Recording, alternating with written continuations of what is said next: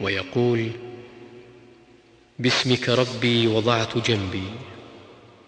وبك أرفعه فإن أمسكت نفسي فارحمها وإن أرسلتها فاحفظها بما تحفظ به عبادك الصالحين